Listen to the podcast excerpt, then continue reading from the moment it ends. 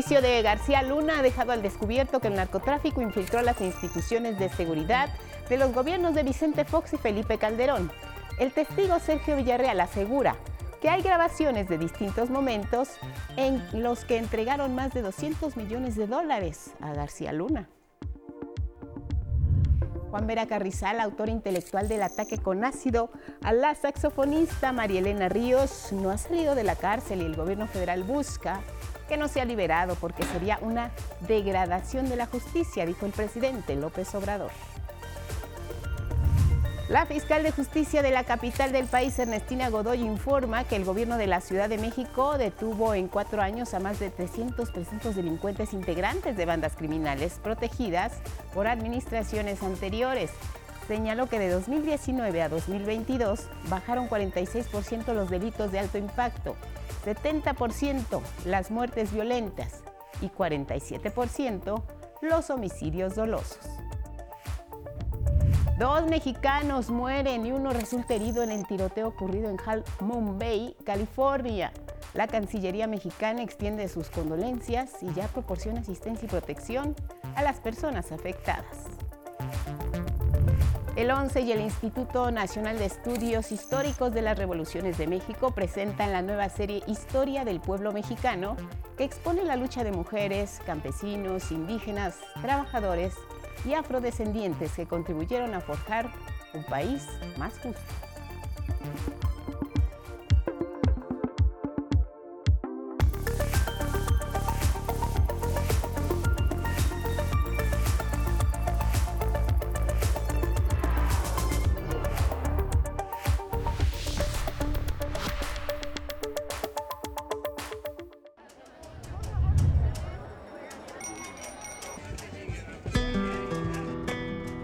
Es la fiesta de las miniaturas, es la paz Bolivia. Ritos al Equeco, Dios de la abundancia. Los bolivianos aseguran que los ayuda a conseguir empleo y a tener un poco más de fortaleza. Con fe y confianza, le prenden un cigarro luego se lo ponen en la boca para que el Equeco les cumpla sus sueños. Según la tradición, esta figura representada por una persona regordeta cumple los deseos el 24 de enero. La gente compra objetos en miniatura, le pide que los haga realidad. Varias personas se han dado cita en esta estatua de Lequeco y sobre todo le han pedido dejar atrás la crisis que dejó la pandemia de la COVID-19. Es la paz Bolivia.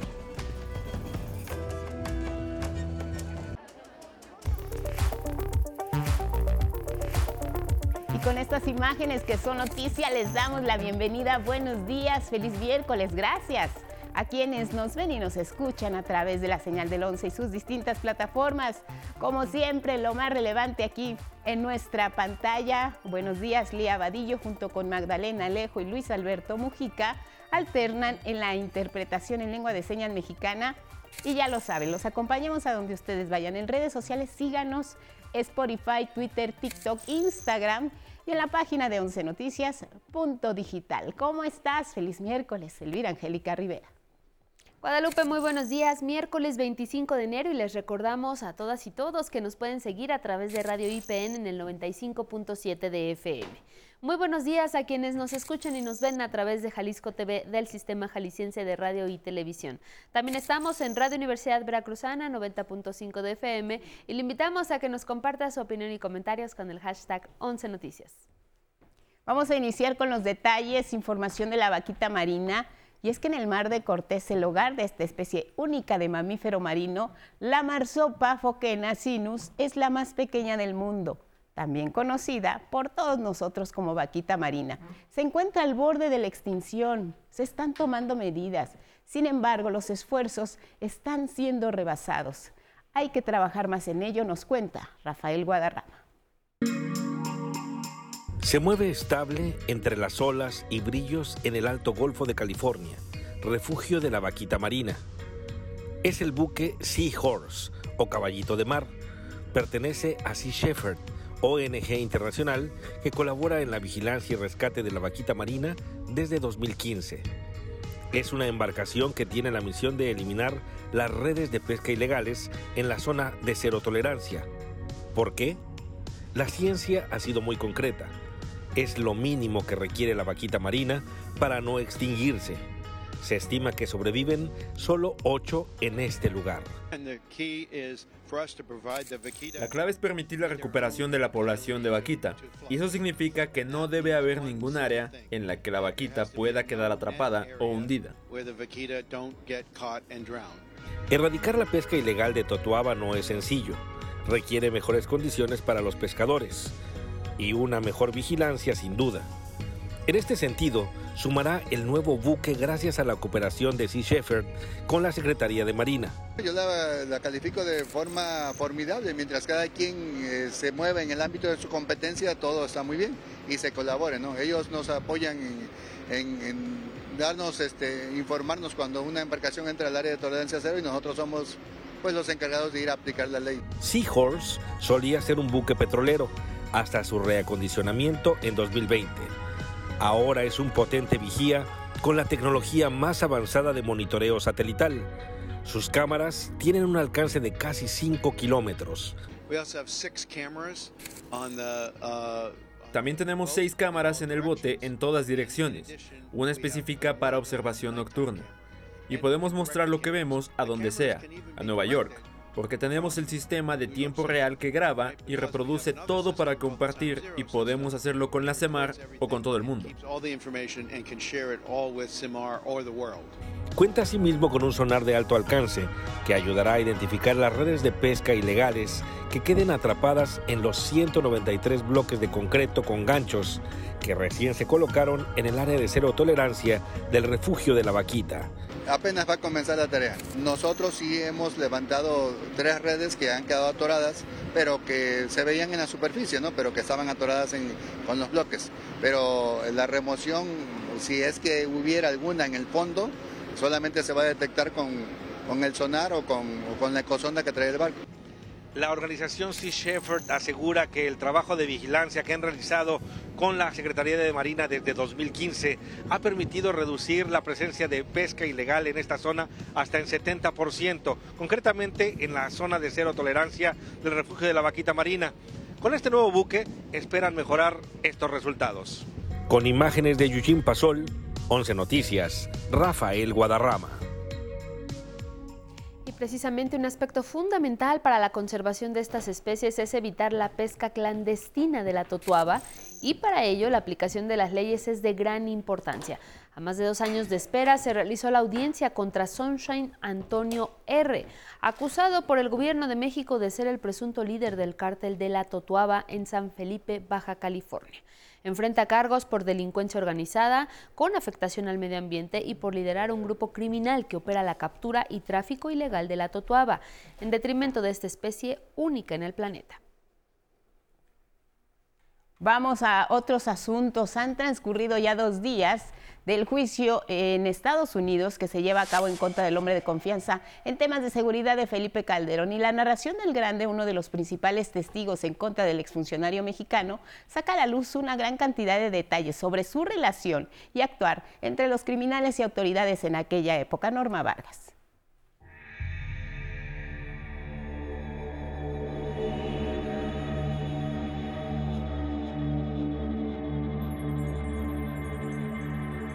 En el segundo día del juicio a Genaro García Luna por vínculos con el narcotráfico, el primer testigo protegido, Sergio Villarreal el Grande, confirmó en voz alta lo que desde hace años ha sido un secreto a gritos en México. El cártel de Sinaloa, encabezado por el Chapo Guzmán y los Beltrán Leiva, penetró a las instituciones de seguridad del Estado mexicano en los gobiernos de los panistas Vicente Fox y Felipe Calderón. Lo anterior quedó en evidencia al dar cuenta que al partirse el cártel de Sinaloa entre el Chapo y los Beltrán, también se dividieron los funcionarios responsables de la seguridad en México pertenecientes al Ejército, la Agencia Federal de Investigación, la Policía Federal y la Secretaría de Seguridad Pública. Y para quienes aún siguen defendiendo a García Luna bajo el argumento de que no se le puede creer a un ex narcotraficante sentenciado, Sergio Villarreal, reveló que existen grabaciones de conversaciones de distintos momentos en los que Arturo le entregó a García Luna aproximadamente 230 millones de dólares entre 2001 y 2010. Dijo que estuvo presente en algunas ocasiones y que su jefe siempre ponía el altavoz para escuchar a García Luna. En 2008, durante el sexenio de Felipe Calderón, afirmó el testigo, los Beltrán Leiva estaban muy molestos porque la Secretaría de Seguridad Pública a cargo de García Luna parecía beneficiar más al Chapo. Y eso se notaba porque los operativos contra los Beltrán eran continuos. Por esta razón, aseguró el grande, Arturo Beltrán Leiva increpó a Genaro García Luna con quien estaba. El exfuncionario dijo ser neutral y que seguiría trabajando para ambos grupos. Sin embargo, los operativos en su contra aumentaron excesivamente. Incluso su hermano Alfredo, el Mochomo, fue detenido por el ejército en Culiacán, Sinaloa, en 2008. Ya habían capturado a Alfredo, y como cada que Arturo hablaba con el Chapo y el Mayo, nos caía el ejército. Es cuando nos dimos cuenta de la traición Arturo Beltrán Leiva llamó a García Luna a través de Luis Cárdenas Palomino, entonces director de Seguridad Federal de la Policía Federal y quien era supuesto enlace entre el cártel y su jefe. No respondió las llamadas. Entonces se decidió secuestrar a García Luna, lo que ocurrió en una carretera del estado de Morelos rumbo a Cocoyoc. El grande detalló que Arturo habló con García Luna para demostrarle que nada es imposible. Lo soltó y le siguieron pagando sus cuotas mensuales, que eran de millón y medio de dólares, como declaró el lunes. Frente al jurado contó que la captura del Mochomo tuvo consecuencias. Fuimos con uniformes del asiedo a uno de los domicilios del rey Zambada y luego de un enfrentamiento los detuvimos. Fue en octubre de 2008 en la colonia Lindavista de la Ciudad de México. Contó que él mismo se infiltró con agentes del asiedo la Subprocuraduría de Investigación Especializada en Delincuencia Organizada para que no fallara el operativo. Fueron ellos quienes lo acorralaron hasta que llegó la policía y antes de entregárselos tomaron fotos, temiendo que lo fueran a intercambiar. Se adelantó que otro testigo llamado a declarar contra García Luna es Tirso Martínez Sánchez, el futbolista. Se trata de un ex narcotraficante mexicano condenado en Estados Unidos por tráfico de cocaína y colaborador de otros cárteles. Fue dueño de los Gallos Blancos de Querétaro, los Freseros de Irapuato, los Venados de Yucatán y la Piedad de Michoacán. Fue detenido en León, Guanajuato en 2014 y un año después extraditado a Estados Unidos. Fue testigo en el juicio contra Joaquín El Chapo Guzmán y en 2018 confesó que los clubes de fútbol que compró fueron con dinero del narcotráfico a cambio de la reducción en su sentencia que quedó en siete años. 11 Noticias. Y miren, ante esta avalancha de datos sobre la corrupción en los más altos niveles de la administración del sexenio calderonista, el presidente Andrés Manuel López Obrador indicó que habrá un reporte diario para informar a los ciudadanos de los pormenores del juicio de García Luna en Estados Unidos. Es Armando.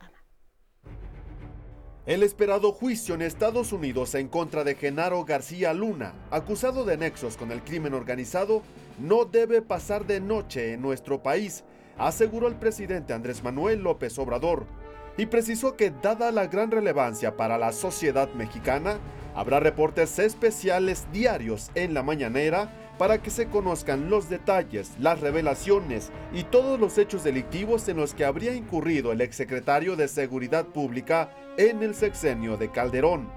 La tragicomedia de García Luna, afirmó el presidente, debe conocerse ya que podría salpicar a otros exfuncionarios.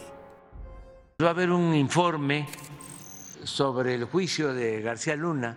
Consideramos importante que la gente que ve las mañaneras conozca cómo se está llevando a cabo este juicio, una tragicomedia. Y no queremos que pase de noche o que la gente no se entere. López Obrador calificó como vergonzoso que ese exfuncionario de alto nivel hubiera jurado proteger a los mexicanos y en lugar de eso se puso al servicio de la delincuencia organizada a cambio de sobornos, de acuerdo a las acusaciones que le han hecho autoridades estadounidenses. Desde su cargo tenía una doble función. Muy vergonzoso, al mismo tiempo que se encargaba de la seguridad pública, protegía a uno de los carteles o de los grupos de la delincuencia organizada y que recibía dinero por eso. Pero hay otro motivo en el juicio que despierta el interés nacional, la fortuna acumulada indebidamente por García Luna, que podría ascender a mil millones de dólares, al respecto, el primer mandatario reveló que el gobierno mexicano entabló un juicio en Florida para recuperar al menos 700 millones de dólares. Nosotros vamos a procurar es recoger el dinero. Es más, hay un juicio, 700 millones de dólares. En la conferencia matutina de este martes, el vocero del gobierno de la República, Jesús Ramírez Cuevas, leyó una nota del diario La Jornada que reporta el inicio del juicio. Frente al jurado y apuntando a García Luna, en el, en el argumento de apertura, el fiscal asistente, Philip Plilmar, acusó de que el ex máximo funcionario de Seguridad Pública de México aceptó millones de dólares de un cártel para permitir el traslado de, toneladas de cocaína a Estados Unidos. Sostuvo que al final de ese juicio, este jurado determinará que el hombre que traicionó a su país y al nuestro es culpable de todos los cargos. 11 Noticias, Armando Gama. Y en otro caso de justicia que indigna a la sociedad, los gobiernos federal y estatal intentan cambiar una resolución de un juez que afecta la búsqueda de justicia para la víctima de un intento de feminicidio. Armando Gama nos informa.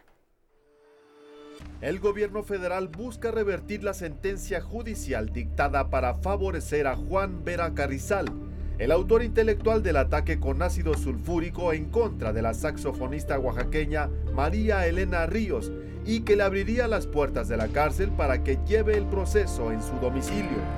El presidente López Obrador reveló este día que la Subsecretaría de Derechos Humanos de la Secretaría de Gobernación trabaja para interponer una denuncia en contra del juez de Oaxaca, Teodulo Pacheco, y se rectifique su resolución. Se está haciendo eh, una denuncia para que no se otorgue esta libertad eh, condicional, que no se le libere y que siga el juicio en su casa, porque sí, en efecto, es un tremendo daño. Eh, pues eh, a la sociedad en general es una degradación de la justicia. Un mal ejemplo. El primer mandatario se pronunció porque la Fiscalía General de la República investigue el caso, dada la gravedad del ataque ocurrido en 2019. Se está eh, buscando que se revise el asunto por eh, la Fiscalía General, porque se trata de eh, una agresión este, extrema a una mujer.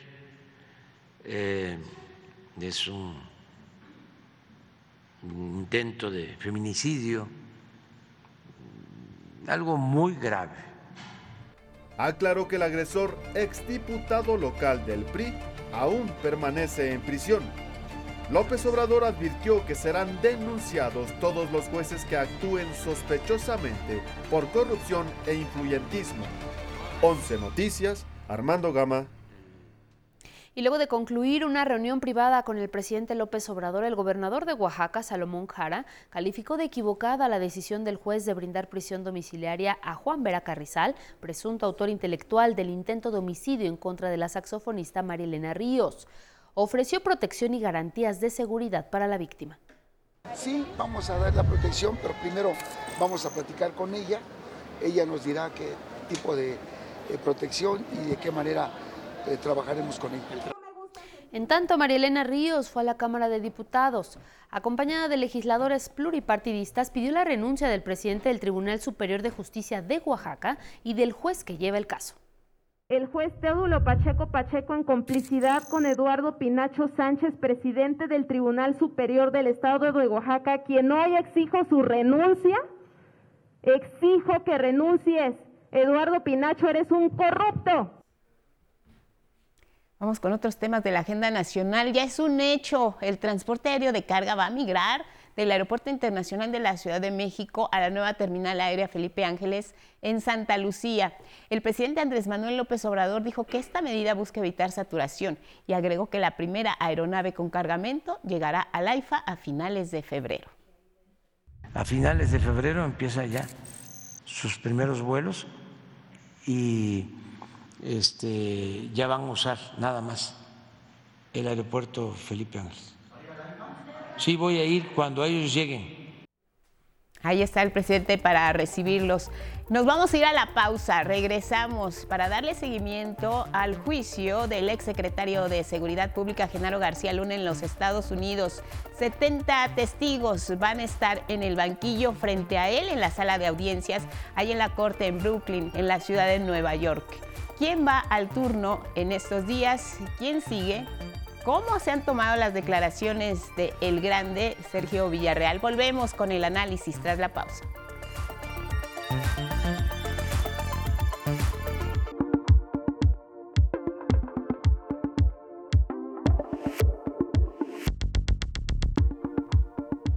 Agradecemos la comunicación con Patricia Escamilla Ham, experta en seguridad nacional y crimen organizado. Patricia, ¿cómo estás? Buenos días.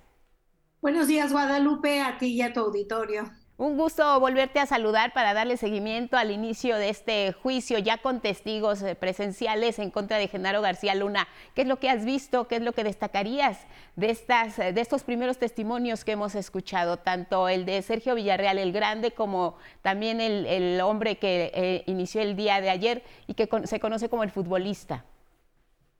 Bueno, es muy interesante que lo que hemos visto hasta ahorita, bueno, lo que nos han platicado. Sí, claro. Eh, los periodistas y aquellos que están dentro del juicio, porque eh, como saben, el juicio no es abierto al público, así que todo lo que sabemos lo sabemos gracias a los que a la información que nos pasan aquellos que están adentro.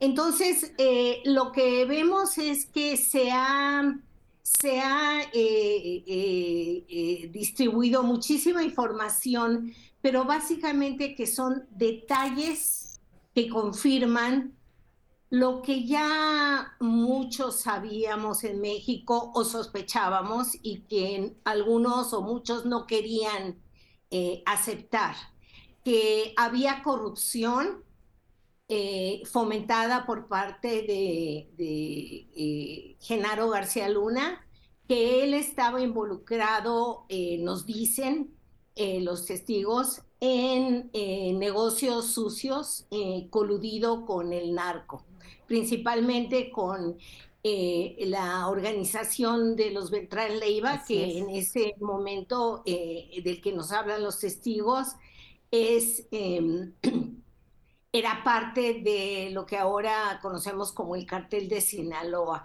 Así que es muy interesante conocer los detalles, pero eh, desde mi perspectiva, pues no, no sabemos nada nuevo de grandes tendencias.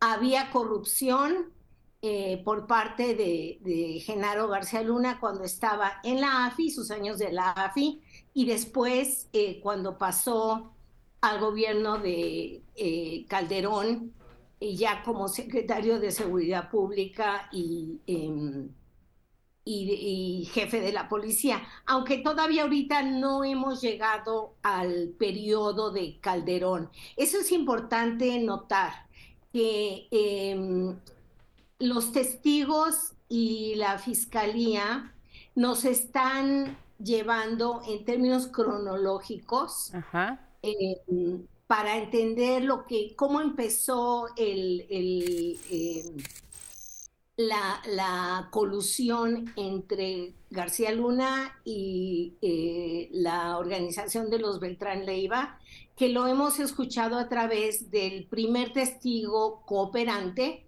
que es el conocido como el Grande. Ahora, eh, Patricia, esta navaja tiene dos filos. La complicidad es tanto en México como en Estados Unidos. Vamos a llegar a escuchar esta parte del otro lado de la frontera para nosotros, de los vínculos de organizaciones como la DEA, la CIA, que también estaban involucradas en este asunto de, los nexos con el narcotráfico, relaciones con el narcotráfico, al mismo tiempo que la sostenían con Genaro García Luna como un interlocutor. Eh, si llegamos a escuchar información que eh, sugiera o confirma que los estadounidenses, agentes de la DEA u otros agentes del gobierno estadounidense, eh, también estuvieron involucrados en, eh, esta relación criminal entre Genaro García Luna y los narcos, será porque la defensa lo, lo trate de sacar a la luz. No, no mm. esperaríamos que la fiscalía eh, hable de, corrupción dentro del gobierno de Estados Unidos. Así que, eh, pero sí es, es posible, sí, sí suena lógico, que la defensa va a tratar de, sacar a la luz esa relación. No olvidemos que eh, una de las primeras em, eh, acciones del abogado de la defensa fue enseñar esas fotografías, cinco fotografías que le, han permitido, em, le permiten eh, mostrar, en las que el intento es demostrar que, que, que este em, Genaro García Luna tenía una relación muy estrecha con altos funcionarios de em, del gobierno estadounidense. Pero el, recordemos que la fiscalía trabaja para el gobierno, así que eh, no creo que ellos vayan a, intentar presentar información que confirme que había es una relación de corrupción involucrando a agentes estadounidenses. Muy bien, Patricia Escamilla Ham, el tema da para muchos, son estos primeros tintes que tenemos, como dices, del inicio de eh, esta relación cronológicamente que se nos va a presentar sobre los vínculos, presuntos vínculos de García Luna con el narcotráfico. Seguimos pendientes contigo si nos permites y en comunicación permanente. Gracias, eh, Patricia Escamilla Ham, experta en seguridad nacional y crimen organizado. Te mando un abrazo, buenos días, gracias. Igualmente. Y continuamos con más noticias.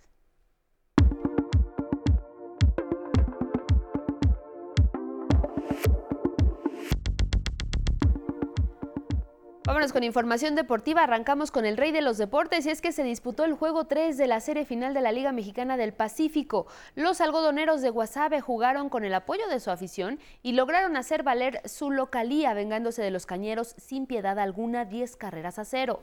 Con el Kuroda Park como escenario, los cañeros fueron apaleados con la guía de Matt Povereico, el lanzador de los algodoneros que permitió un solo hit durante seis entradas. De esta forma, los algodoneros se acercan 1-2 en la serie. Previamente a esta paliza, el primer duelo fue un espectáculo de batazos. La novena Mochiteca se llevó la victoria 9 a 6 y en el segundo juego los cañeros vencieron 3 a 2. Esta noche se reanudan las acciones con el juego 4 de la serie del nuevo en el Kuroda Park a las 7.30 de la noche hora local, 8.30 de la noche tiempo del centro de México. Y vamos al tenis, sorpresa en el abierto de Australia femenil. La número uno del mundo, la estadounidense Jessica Pegula, cayó ante la veterana bielorrusa Victoria Azarenka en dos sets en cuartos de final. Azarenka vuelve a una semifinal de Grand Slam después de dos años en el torneo que ha ganado ya en dos ocasiones. Y en dobles femenil, la mexicana Juliana Olmos y su pareja, la canadiense Gabriela Dabrowski, fueron eliminadas en la tercera ronda por la dupla de la estadounidense Caroline Dolaheit y la rusa Ana Kalinskaya. En la rama varonil, el griego Stefano Tsitsipas venció en tres sets al checo Giri Lejeka, avanzando a la semifinal en la que enfrentará al ruso Karen Hachanov. El serbio Novak Djokovic se enfrentó hace unos minutos ante el ruso Andrei Rublev, logrando la que es su mejor actuación en el torneo con un contundente 6-1, 6-2 y 6-4. Y nos vamos ahora porque si hace planes, Alejandro García le tiene el estado del tiempo. Buenos días, Alex, bienvenido.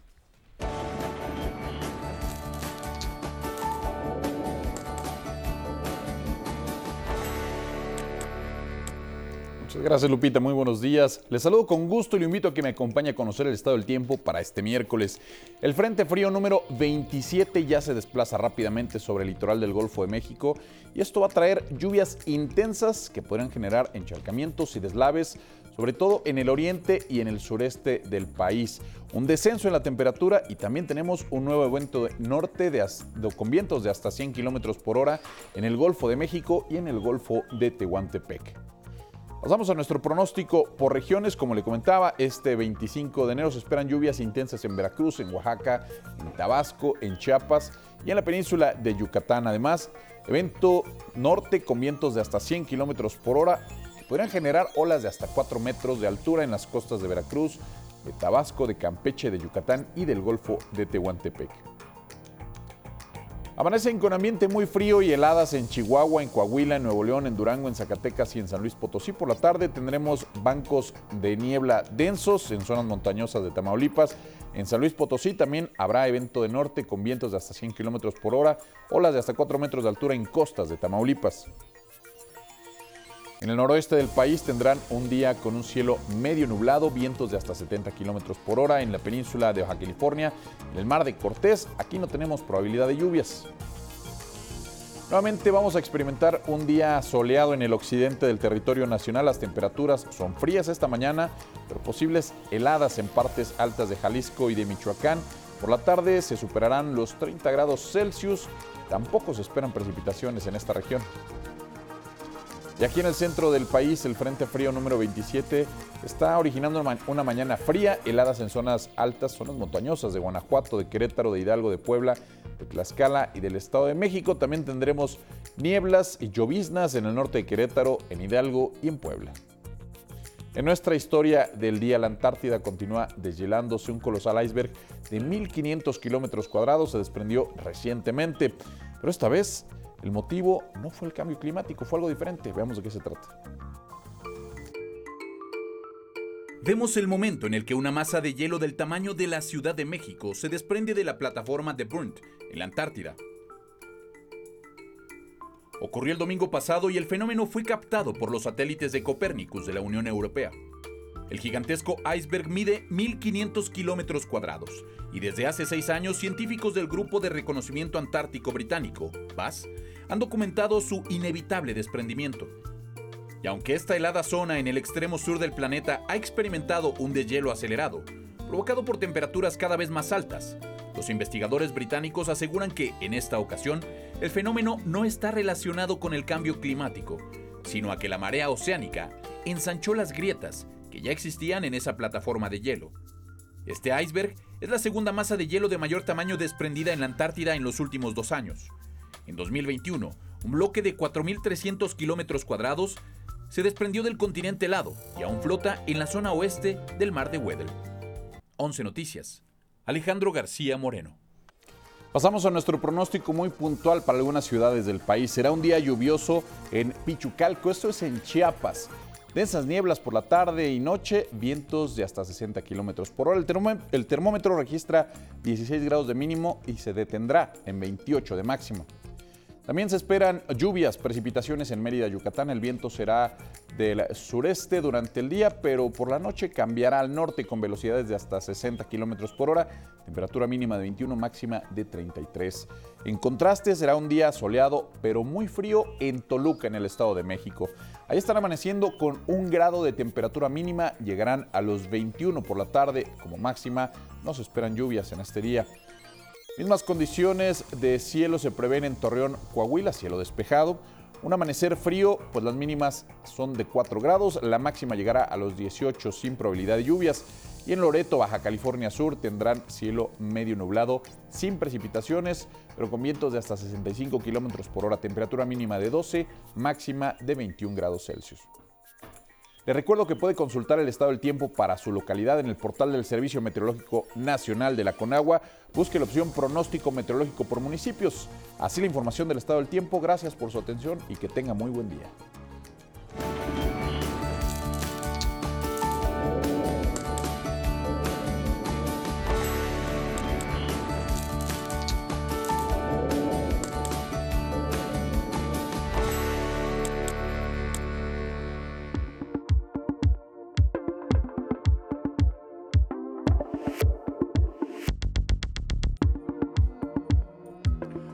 Buenos días, vamos a la información cultural. El 11 presenta un nuevo programa titulado Historia del Pueblo Mexicano. Se trata de una coproducción con el Instituto Nacional de Estudios Históricos de las Revoluciones de México.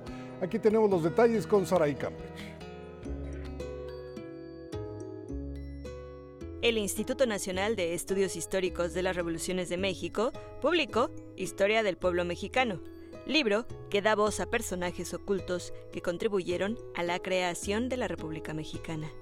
Dicha publicación, a partir de este martes, se traslada de las páginas del libro a la señal de El 11.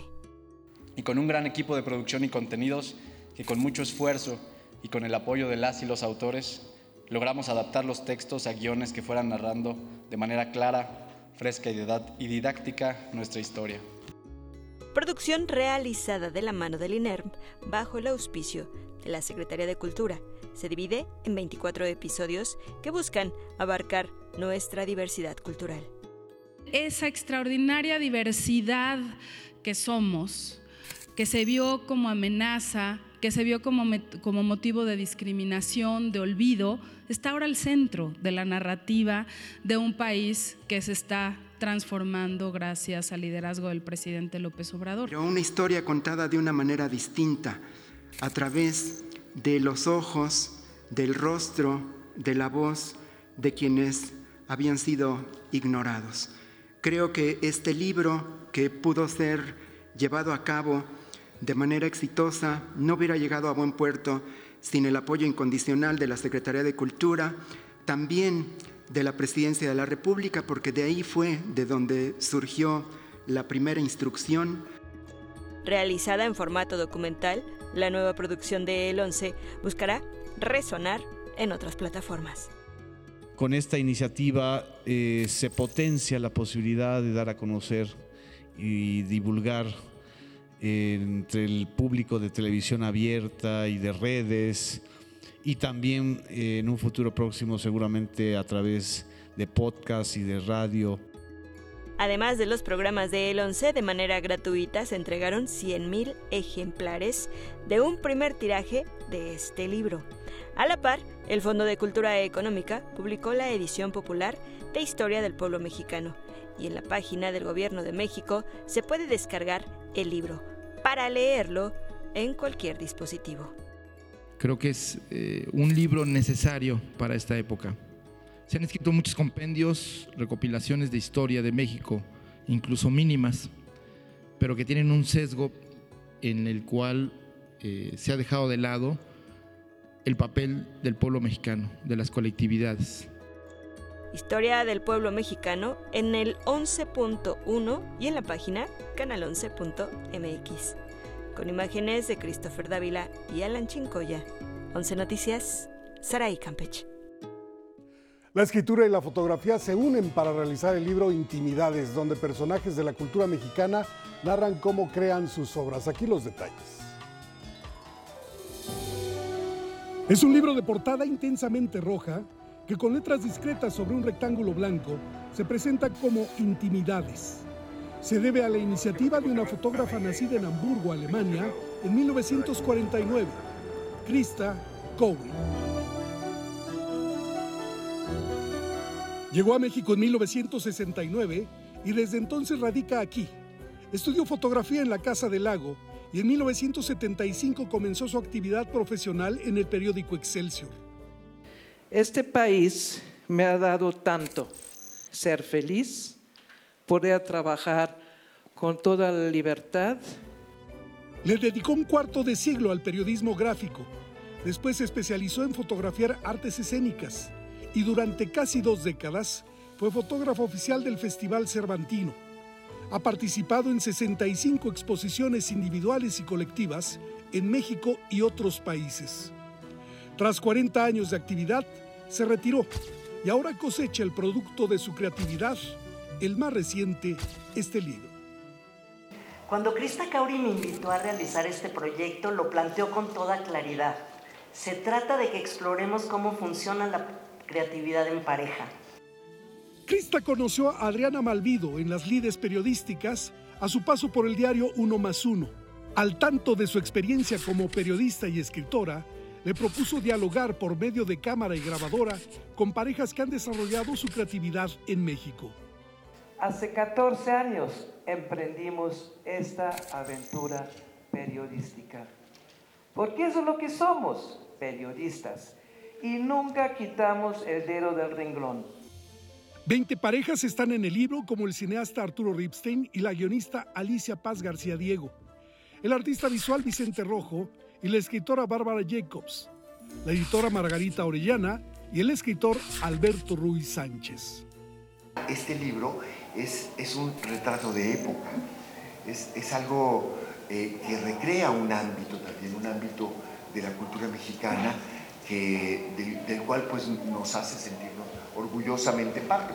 Intimidades, una edición de Paralelo 21, con imágenes de Eduardo Casanova y Andrés Reyes, 11 Noticias, Miguel de la Cruz. Están listas las bases del quinto premio Bridge Valdés de Periodismo y Derechos Humanos, reconocimiento que fomenta los trabajos periodísticos de investigación enfocados en estos temas y ahora se incorpora UNICEF con una categoría relacionada con derechos de la niñez y adolescencia. Es preocupante que las violaciones a los derechos humanos sigan ocurriendo en nuestro país.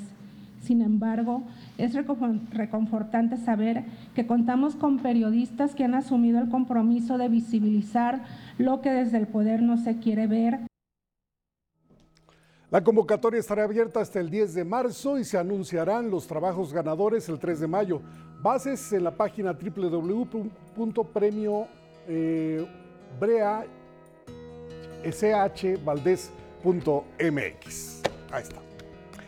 Bueno, vamos al libro del día. Es Nueve Cuentos de Martin Johan, editado por Pollo Blanco. Este libro en voz de su autor. En realidad es una compilación, eh, una selección y una compilación de cuentos que yo he publicado previamente en Argentina en dos volúmenes distintos. Hubo una selección y una reunión de esos cuentos. Y el título expresa muy bien la clave de, me parece, o una de las claves del género, que es poder construir algo eh, intenso y al mismo tiempo despojado. Ese despojamiento puede suponer un grado mayor de intensidad, porque en una escena o en dos o tres movimientos solamente se juega o un destino entero, o una pérdida entera, o una desilusión entera, no solo en unas pocas páginas, que es lo propio del género, sino en una escena de fuerte concentración narrativa. Entonces, es no solo despojamiento, sino también intensificación.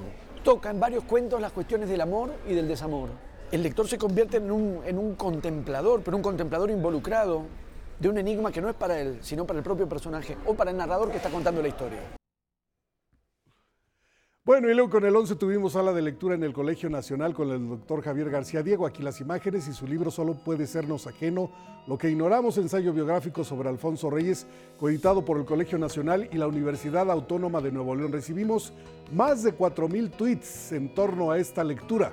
Hemos comenzado la entrega de libros de la siguiente, que será Caos, del Caos nacen las estrellas de César Saldívar, editado también por la Universidad Autónoma de Nuevo León. Son 166 páginas que leeremos a un ritmo de 11 páginas por día y el 11 de febrero a las 5 de la tarde tendremos la sala de lectura con el autor. Bueno, hoy se cumplen 33 años de la partida del poeta español Damaso Alonso, en su honor el poema del día que en alguna parte dice, el viento es un can sin dueño que lame la noche inmensa, la noche no tiene sueño y el hombre entre sueños piensa. Quien lo solicite lo comparto completo por Twitter, arroba Miguel D, solo la D, L.A. Cruz. Hasta aquí Cultura. Buenos días.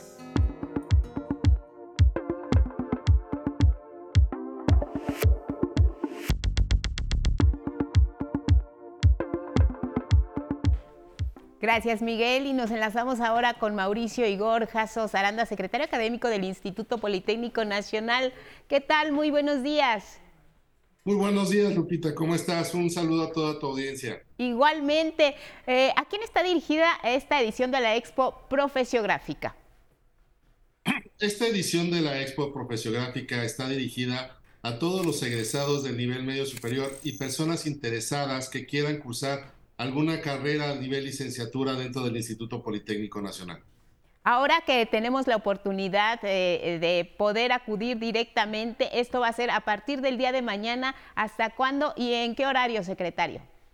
Bien, eh, nosotros vamos a estar en el Centro Cultural Jaime Torres Bodet, como bien dices, a partir del día de mañana, 26 de enero, y vamos a estar hasta el 6 de febrero. Vamos a aprovechar el primer puente del año, el puente que comprende del 4 al 6 de, de febrero, para que todas aquellas personas que quieran visitarnos, que quieran conocer la oferta educativa del Instituto Politécnico Nacional a nivel superior, lo pueden hacer en un horario de entre las 10 de la mañana y las 6 de la tarde. Ahora estamos hablando de una oferta educativa en el Instituto Politécnico Nacional reconocida a nivel internacional que puede vincular a los jóvenes de entrada ya con su especialidad, con su carrera, con su decisión de futuro, que es muy importante, secretario. ¿Qué les podemos decir? ¿Cuál es el mensaje para esos jóvenes? ¿Cuál es precisamente la oferta académica que ofrece el Politécnico y hacia qué especialidades se pueden enfocar tanto jóvenes, mujeres como jóvenes hombres que están pues en un momento decisivo de su vida profesional? Sí, sin lugar a dudas, una de las primeras decisiones que tomamos cuando eh, egresamos del, bachillerato, en algunos casos, es la elección de esta carrera profesional. Aquí, eh, en esta expo profesográfica, van a poder eh, apreciar los 69 programas académicos que se ofrecen en la modalidad escolarizada y 9 en la modalidad no escolarizada. Todos estos programas se ofrecen en las ramas del conocimiento de las ingenierías y ciencias físico-matemáticas, en las áreas de ciencias médico-biológicas y en las áreas de ciencias sociales administrativas. También tenemos algunos programas interdisciplinarios donde eh, eh, pueden ubicar los programas académicos de la UPIXA, de la UPIEM, de la UPIC, de Palenque, de Tlaxcala, en estas unidades donde ofrecemos eh, programas interdisciplinarios. Ahora, únicamente en esta edición de la Expo Profesiográfica será presencial, ya no será virtual como el año pasado. Bueno, tenía las dos modalidades. En esta ocasión, ¿cómo viene, secretario? Viene, bueno, eh, como bien sabes, desde el año pasado fue la primera vez que regresamos a una actividad de esta magnitud de manera presencial después del proceso de la pandemia. En esta ocasión vamos a repetir este proceso presencial y vamos a tener algunas eh, opciones para que aquellas personas que no nos puedan visitar, aquellas personas que están en el interior de la República, a través de medios electrónicos, a través de la página web del Instituto Politécnico Nacional, habrá los enlaces que permitan conocer la oferta educativa del instituto. Pero sin lugar a dudas, la, experiencia inmersiva que les vamos a ofrecer dentro de la, de la Expo Profesográfica eh, les va a permitir tener eh, conocimiento de primera mano en relación con estos programas académicos que nosotros estamos ofreciendo aquí en el Instituto Politécnico Nacional. Ahora eh, esperan rebasar la expectativa, es muy difícil saberlo porque pues los jóvenes tienen mucha movilidad, pero ¿cuántos esperarían recibir ahora en esta edición de la Expo Profesiográfica a nivel superior? Sí, mira, tenemos altas expectativas de romper los récords que traíamos de, años anteriores. El domingo pasado concluyó la Expo Profesiográfica de nivel medio superior y traíamos una expectativa de entre 30 mil, 35 mil participantes. Sin embargo, llegamos a tener 48 mil, algo que nos llamó mucho poderosamente la atención. Y la idea es que también quedamos en más o menos estos niveles de participación eh, la, meta que propusimos era de 35 mil, pero con toda la difusión que nos están haciendo, con todo el interés que está despertando entre la comunidad. Esperarían rebasarlo. Así es, esperamos rebasarlo este año. Muy bien, pues muchas gracias, mucho éxito y nos vemos eh, pronto. Nos vamos a la pausa y regresamos.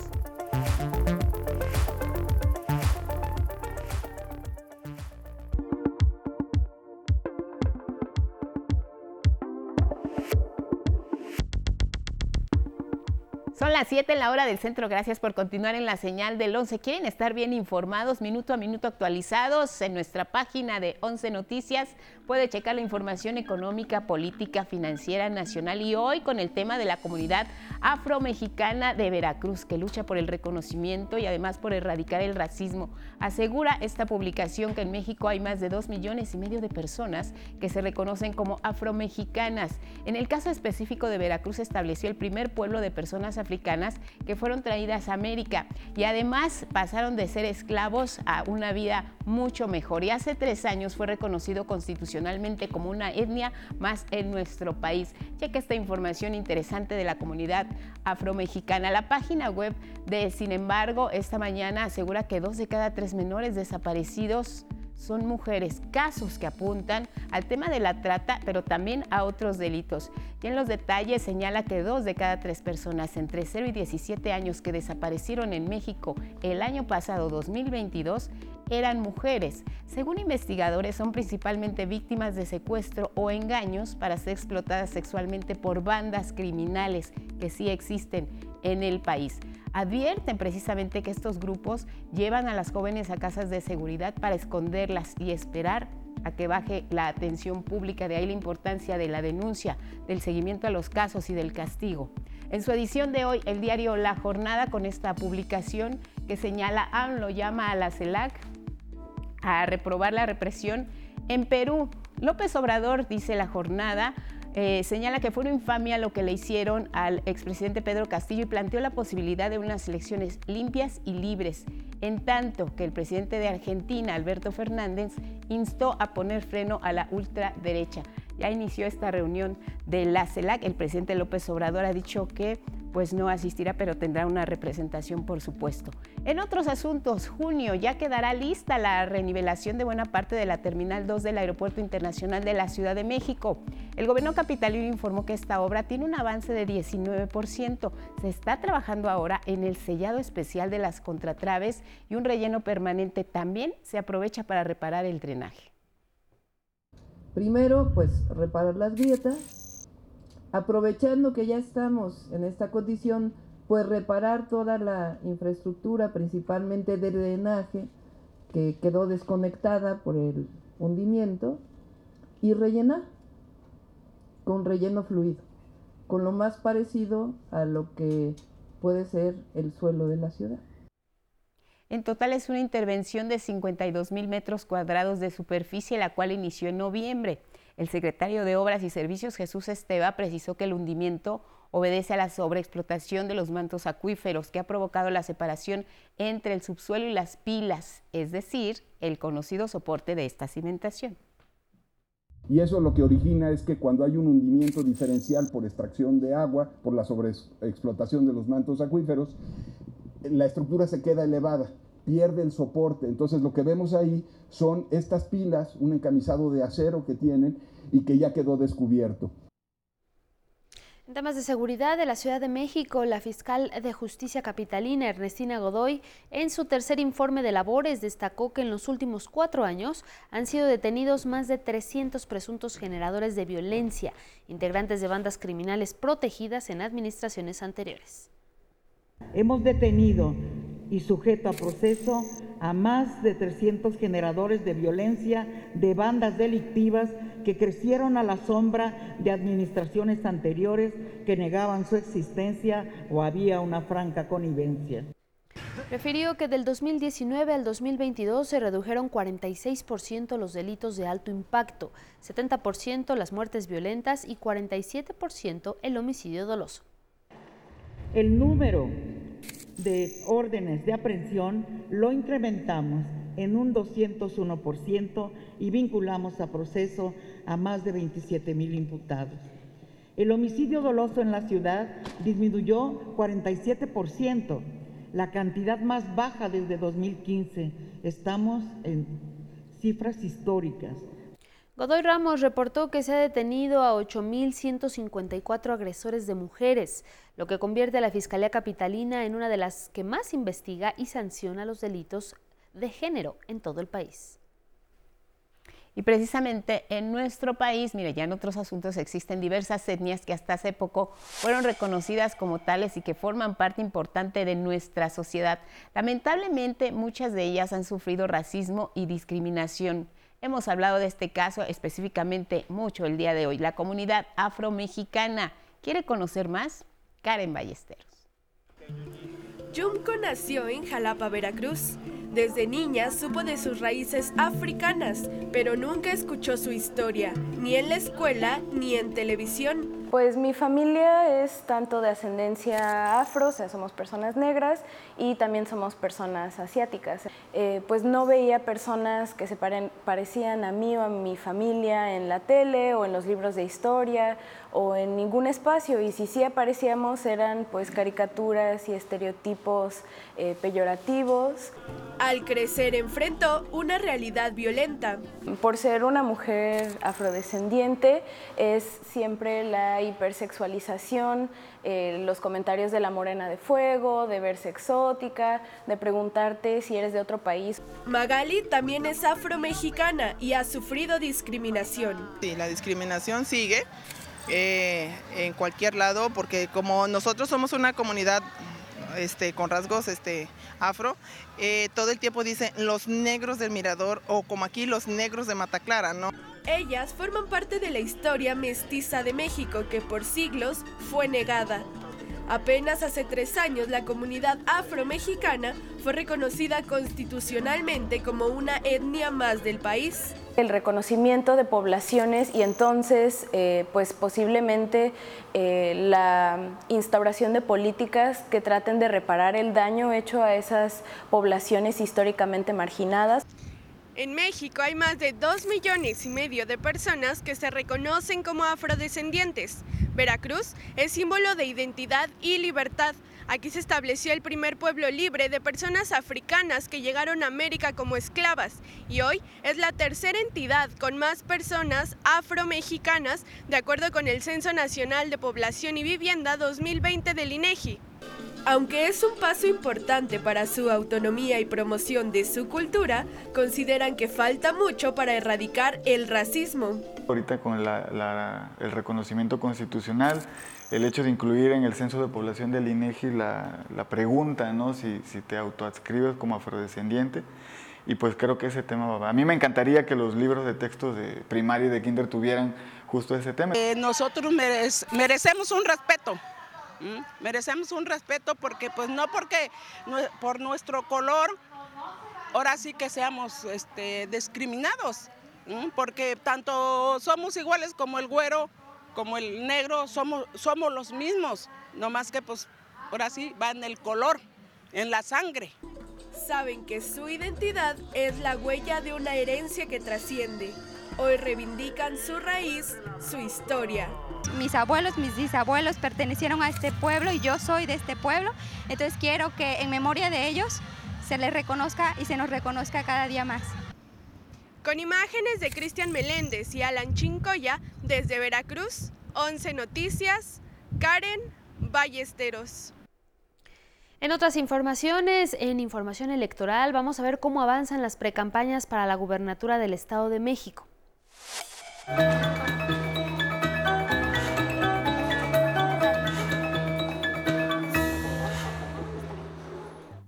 En el Estado de México, en su paso por Zumpahuacán, Alejandra del Moral, precandidata del PRI, PAN y PRD a la gubernatura mexiquense, reconoció que la contienda no será sencilla. Sin embargo, aseguró que alcanzará a Delfina Gómez, su principal contendiente, e incluso le ganará.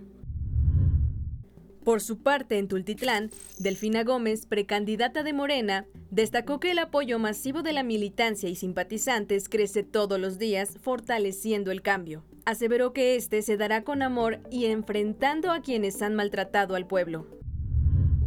En León, Guanajuato, el Comité de Apoyo a Marcelo Ebrard instó a la presidencia de Morena, encabezada por Mario Delgado, a realizar un llamado al debate a las encuestas, así como fijar fechas para que los aspirantes a la candidatura presidencial se separen de sus cargos para participar en la contienda.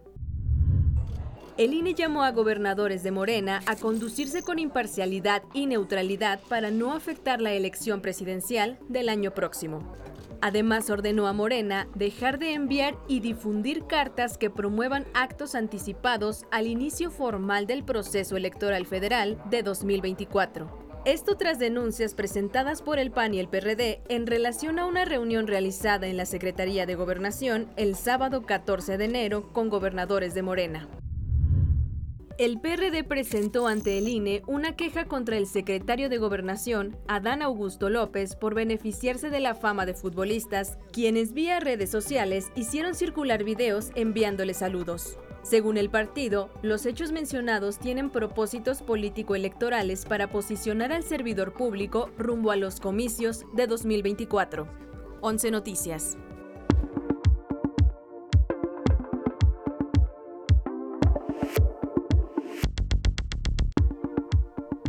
Información de ciencia este día, una herramienta simbólica que representa la probabilidad de destrucción provocada por el hombre se actualizó este martes a lo más cercano de una catástrofe global, el reloj del fin del mundo, la historia.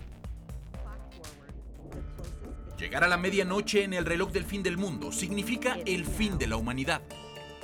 Hoy nos encontramos a solo 90 segundos del apocalipsis.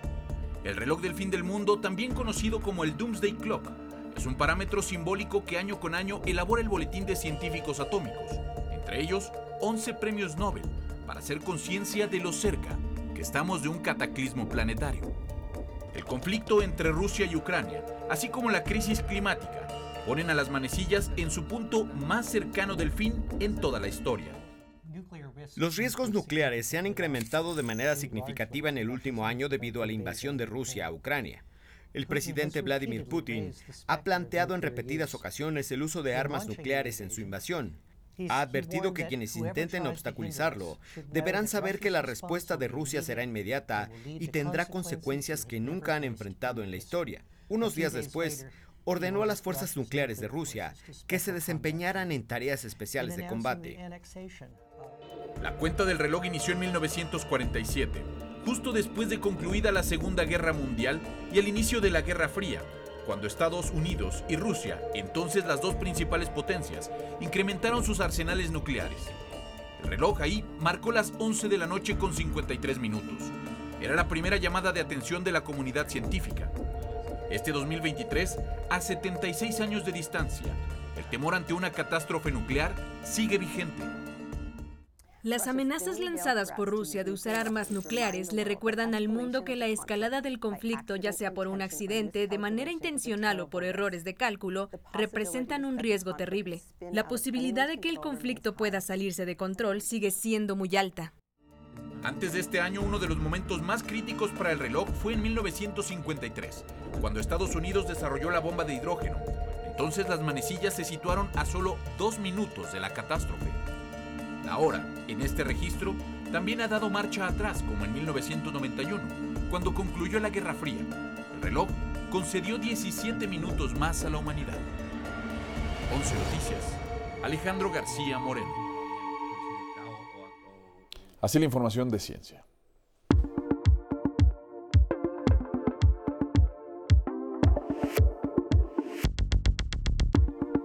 Vamos con información internacional, vamos a revisar lo que destacan algunos diarios en el mundo. Arrancamos en Francia, Le Monde informa en su portada, en Europa la gran escasez de medicamentos.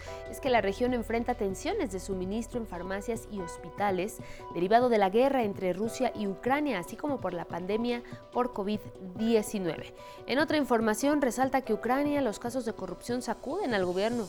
En su imagen principal este diario muestra un gráfico en relación a la rehabilitación térmica, el colosal proyecto de edificios públicos, y es que refiere que para hacer frente al cambio climático, el Estado y autoridades locales deben financiar una reducción drástica en el consumo energético para sus edificios. Nos vamos a Estados Unidos con The Wall Street Journal. En su nota de ocho columnas señala que Estados Unidos exige dividir el imperio publicitario de Google. Alega que hay abuso por monopolio, en tanto que la compañía argumenta que es erróneo el argumento del Departamento de Justicia. En otra información resalta que Washington está listo para enviar tanques Abrams a Ucrania.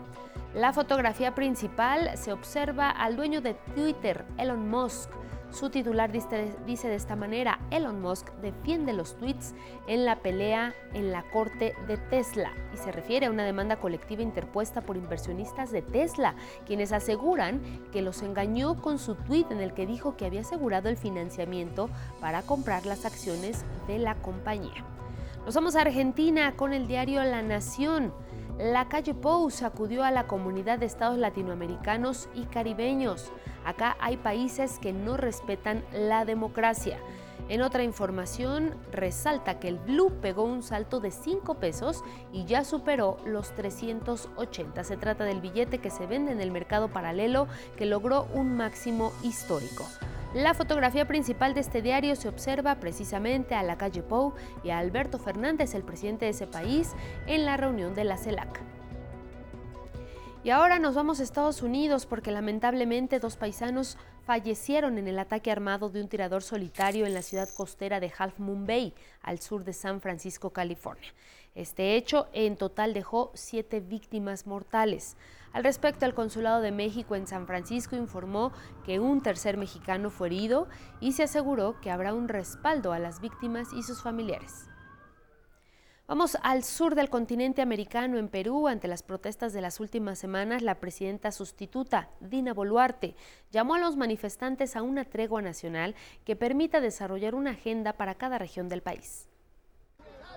En Perú, Convulsionado por las protestas con al menos un tercio del país en rebelión y el aumento de la tensión en el día 49 de la crisis de gobierno, la presidenta sustituta, Dina Boluarte, convocó a una tregua urgente que permita el diálogo social.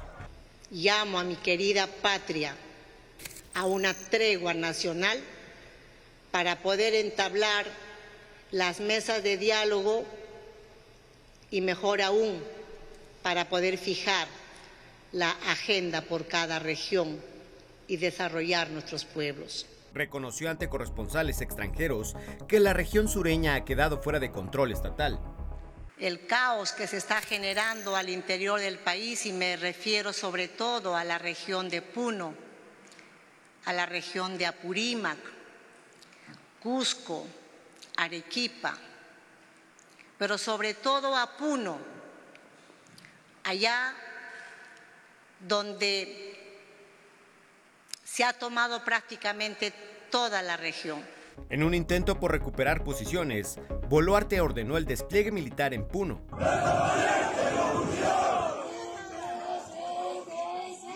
Pero en Lima, un video subido a redes da cuenta del momento en que un destacamento de reservistas del ejército se suman a la causa popular y se enfrentan contra granaderos de la Policía Nacional.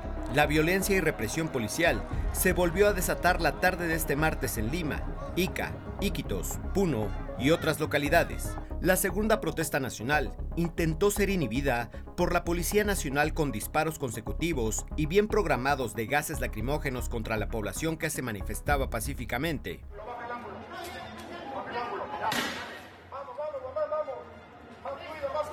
Y con balazos de arma de fuego contra la multitud.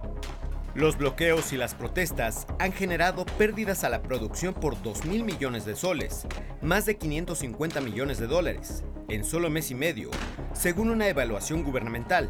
Y lo más lamentable, la muerte de 56 personas, 55 de ellas civiles, más un policía, conforme al recuento de la Defensoría del Pueblo. Con información de José Alberto Navarrete, 11 Noticias.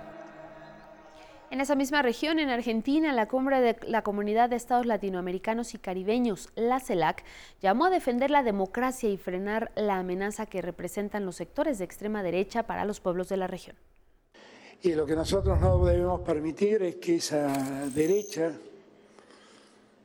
recalcitrante y fascista ponga en riesgo la institucionalidad de nuestros pueblos.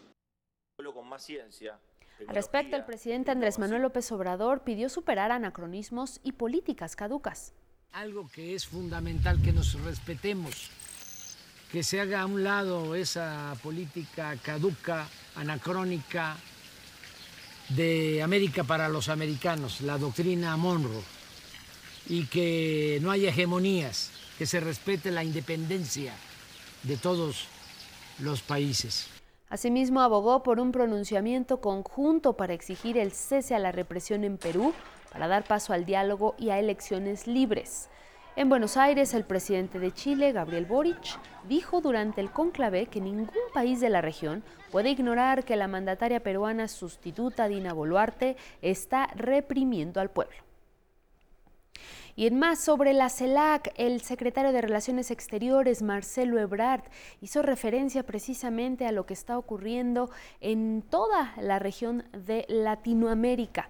Ahí el secretario reclamó que los países de América Latina y el Caribe no han recibido ni un solo dólar de los fondos monetarios del G20 en representación del presidente Andrés Manuel López Obrador. El canciller resaltó que, en contraste, las naciones que integran la CELAC ya han recaudado 4 millones de dólares en el Fondo de Adaptación Climática.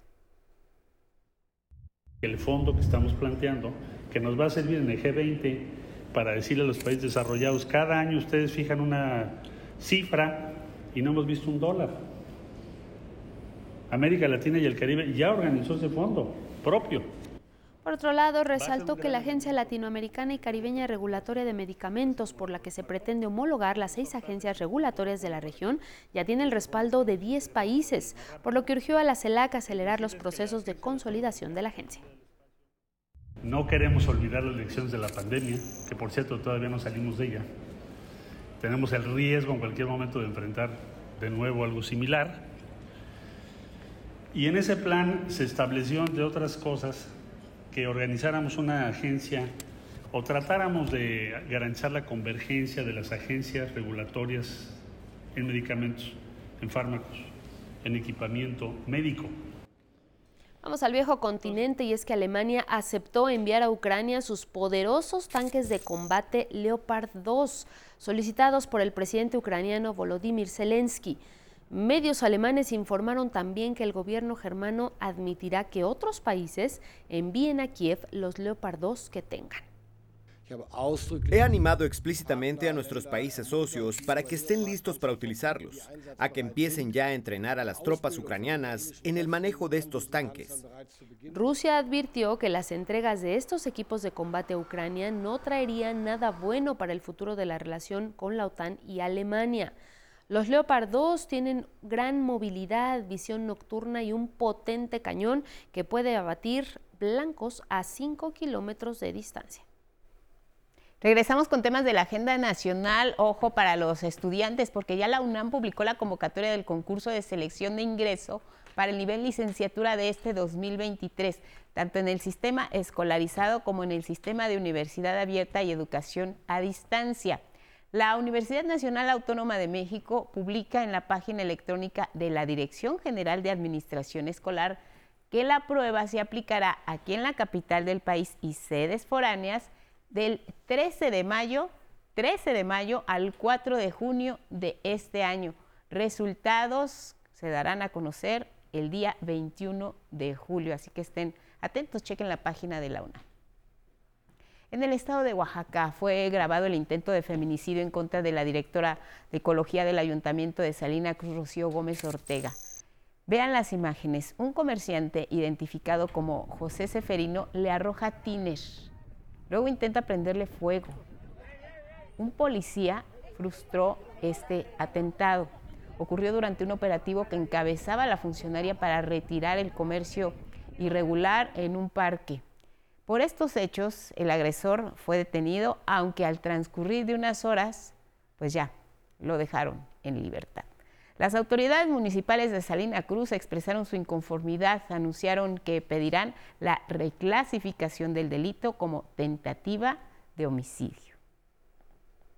En Zacatecas, a un mes de su desaparición, fue identificado el cuerpo del ciudadano estadounidense José Melesio Gutiérrez, asesinado junto a su prometida y dos familiares más.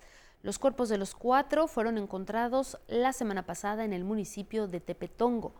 Hay que recordar que los restos de las tres jóvenes fueron identificados la semana pasada y sus funerales se realizaron el fin de semana en Cololtlán, Jalisco. Familiares y amigos de Carla Morales bloquearon parcialmente la autopista México-Pachuca en los límites de Tlalnepantla y Ecatepec. La joven de 26 años está desaparecida desde el 5 de enero. Fue vista por última vez en la colonia Jusco, en la alcaldía Coyoacán. Asimismo, se dio a conocer por parte de sus familiares que la última vez que hablaron con Carla les había comunicado que estaba en el estado de Hidalgo y que no sabía cómo regresar a la Ciudad de México.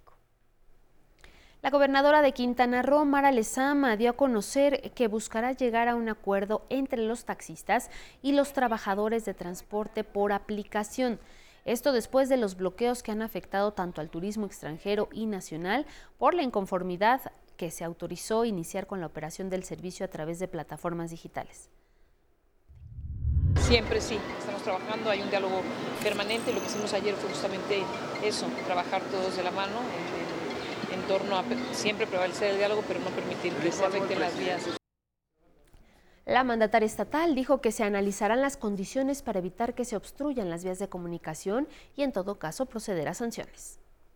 San Luis Potosí, ahí miren, a 17 días de asumir el cargo renunció la alcaldesa sustituta de Santa María del Río, Etna Yuridia del Carmen Medina. Fue designada en el puesto para suplir a Emanuel Gobea. Falleció en un accidente de tránsito. Etna Medina denunció haber recibido amenazas de muerte a través de sus redes sociales. Sin embargo, el vocero de seguridad local, Miguel Gallegos, afirmó que la propia alcaldesa aclaró que le habían clonado su cuenta de Facebook pero que sí había presentado su renuncia por motivos personales y no por amenazas de muerte. En Guadalajara, Jalisco, la Profepa clausuró temporalmente el proyecto inmobiliario conocido como Distrito Iconia, debido a que no cuenta con autorización en materia de impacto ambiental. Empresas privadas se adueñaron de manera irregular de este espacio ubicado en el Parque Huentitán. Hay que recordar que por este conflicto tres estudiantes de la Universidad de Guadalajara enfrentan un proceso penal acusados de despojo. Vamos a darle un giro a la información. Alejandra Frausto, secretaria de Cultura, dio a conocer que como parte del proyecto Chapultepec Naturaleza y Cultura, este año se instalará un cablebús que conectará al complejo cultural Los Pinos con las cuatro secciones del bosque.